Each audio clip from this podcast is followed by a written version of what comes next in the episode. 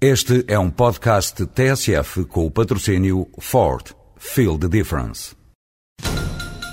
Estamos a acompanhar a grande manifestação que juntou mais de 2 mil pessoas no Rocio.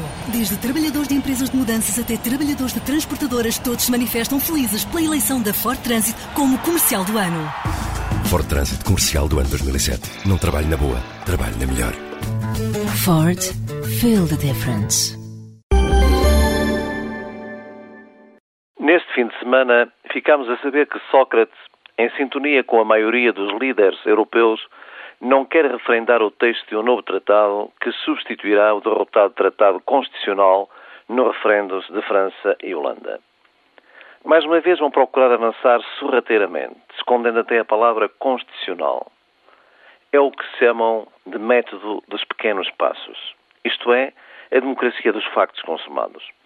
Depois, quando as questões rebentam, ficam muito espantados.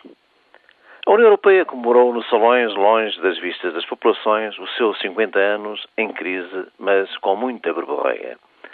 No nosso país não faltaram comentários apologéticos e os dois teleevangelistas do Bloco Central, um ao domingo, outro à segunda, depois das palavras laudatórias, criticaram displicentemente os hereges que não comungaram do unanimismo celebratório.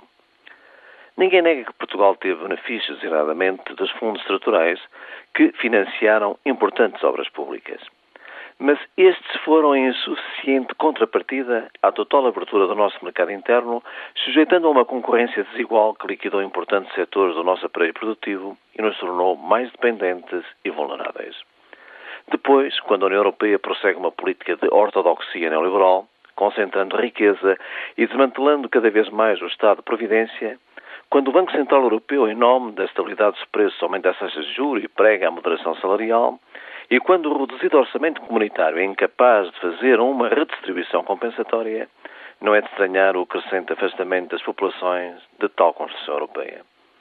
Por isso, deixamos uma pergunta aos apologetas, aos burocratas de Bruxelas e às castas europeístas que continuam a impor constituições e medidas à margem dos cidadãos. Por que será que os povos não saíram à rua a festejar os 50 anos de tratado?